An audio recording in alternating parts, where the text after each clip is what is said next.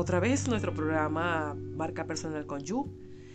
Eh, hoy vamos a hablar sobre lo que es el temor o el rechazo que tienen nuestros colegas el gremio del bioanálisis con respecto al desarrollo de marca personal porque sienten que están incumpliendo con las leyes que imparten estas profesiones. Yo pienso que eh, en esta ocasión debemos de tomar conciencia de que el mundo ha cambiado desde que la tecnología nos ha mostrado mejores formas de comunicación.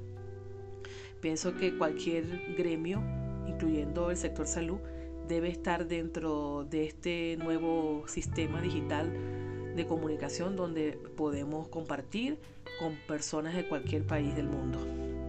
El mostrarnos a través de un post, de un video, de una historia de Instagram, por ejemplo, que es bastante cercana a nuestras comunidades.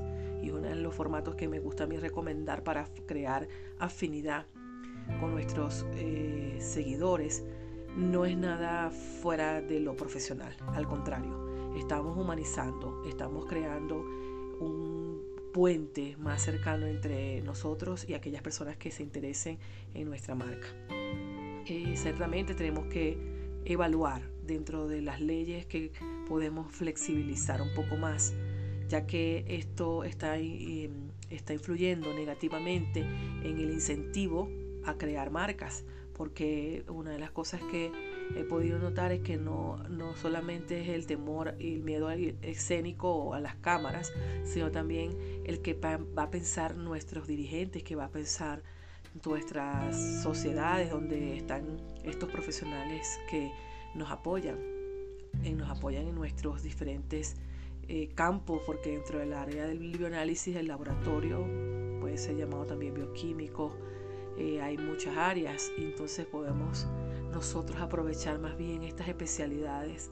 para poder informar y comunicar y educar a las personas y no lo estamos haciendo por el miedo a lo que dirán los demás los demás profesionales, nuestros colegas. Entonces vamos a analizar un poquito más hasta qué punto vale la pena seguir callado, seguir ausente, ¿verdad? Seguir invisible ante los demás, sabiendo muy bien que otros, otros gremios, o por ejemplo los médicos, los psicólogos, los nutricionistas, están más adelantados en cuanto a esto.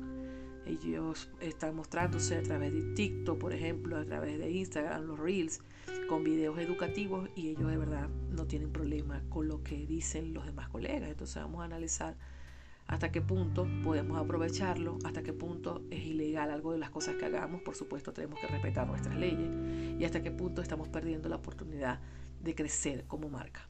Les he hablado, espero que les haya gustado este episodio, nos vemos el próximo.